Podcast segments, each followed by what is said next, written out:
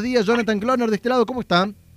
¿Cómo te va, Jonathan? Muy buenos días para vos y para toda la audiencia. Bueno, ¿qué detalles nos podrías dar de este proyecto? Despedir a quiénes, bajo qué condiciones, cómo podrían ser. ¿Esto abarca solo a miembros de sindicatos de empleados de, de, espacios públicos o también para aquellos que lo hagan desde el ámbito privado? ¿Cómo sería el proyecto?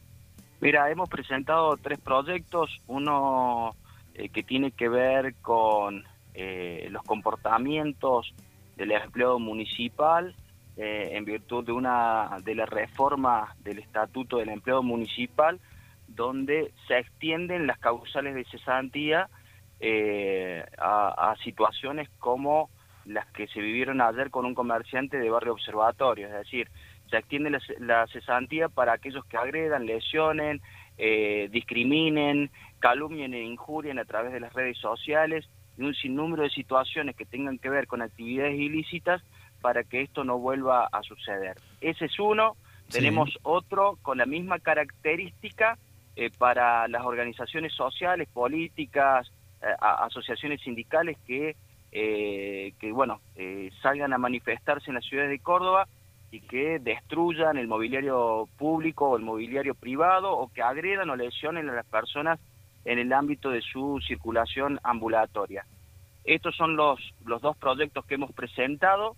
Eh, el último del que, estoy, del que te estoy hablando es pasible de una multa de 60 a 300 mil pesos. Quiere decir esto que hemos presentado dos proyectos. Uno relativo al empleo municipal y otro para cualquier persona que cometa una transgresión en la vía en la vía pública en contra de los bienes o en contra de las personas. Además, hay un tercer proyecto eh, que tiene que ver eh, exclusivamente también con el ámbito municipal, donde se faculta al Ejecutivo Municipal para que pueda controlar con efecto retroactivo los antecedentes y los analíticos en cada uno de los legajos de los empleados municipales. ¿Cómo sería esto, eh, la, parte de los antecedentes?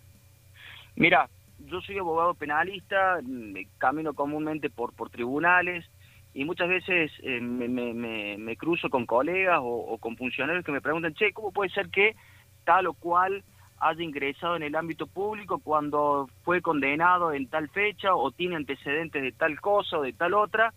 Eh, entonces, frente a esos comentarios, digo, bueno, eh, el hombre mientras más controlado esté, mejor es. Eh, por eso es que he ingresado este proyecto de ordenanza para que se controle aquellos que ingresaron oportunamente en el ámbito municipal. Por ejemplo, si hace 15 años que una persona falsificó un documento de antecedentes o un analítico para que le paguen más, bueno, ese control va a llevar a una, en el hipotético caso de que se encuentre algún delito, va a llevar a la realización de una denuncia penal y por supuesto a la cesantía automática de eso, eh, por esta situación, ¿no? Casado, me estoy imaginando que no va a ser de fácil aplicación, digo, en la práctica. Me quedo pensando en esto, de que por ahí eh, tiene acompañamiento en, el Consejo Deliberante, cualquiera de los tres proyectos, pero imagino de aplicación, eh, ¿se, está, ¿se está preparando para cuál podría ser la respuesta en el caso de los dos proyectos que tienen como objetivo puntual el SUEM?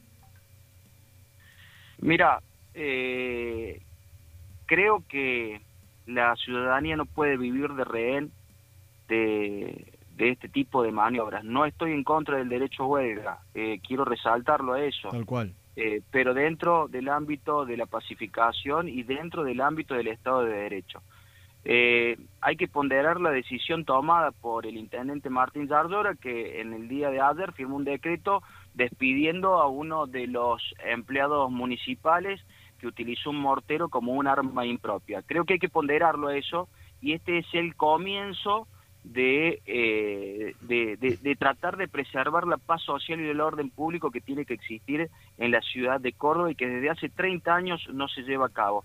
Creo que estas dos ordenanzas vienen a acompañar al señor intendente de la ciudad que tiene una decisión férrea en beneficio de los beneficios, en, en beneficio, perdón, de los vecinos para cortar con todos estos hechos de vandalismo y de barbarie. Diego, eh, una cuestión de tiempos. ¿Cuándo serían presentados estos proyectos para que se puedan ser tratados? Los tres proyectos de los que te hablo han sido presentados en el mes de julio y agosto.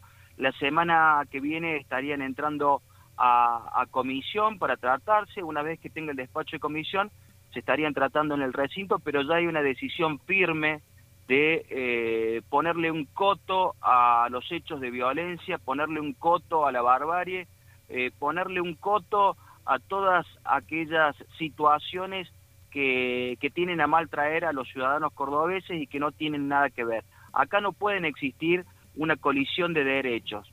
No puede existir una colisión de derechos entre el que tiene derecho a un derecho huelga y aquellos ciudadanos que se ven que, que se ven eh, perjudicados por el accionar violento de, de, estas personas, ¿no? Diego Casado, concejal oficialista en este caso, presentando y dando detalles de los proyectos para restringir, para frenar esta oleada, esta ola de violencias en manifestaciones legítimas, por supuesto. Gracias por los minutos, Diego.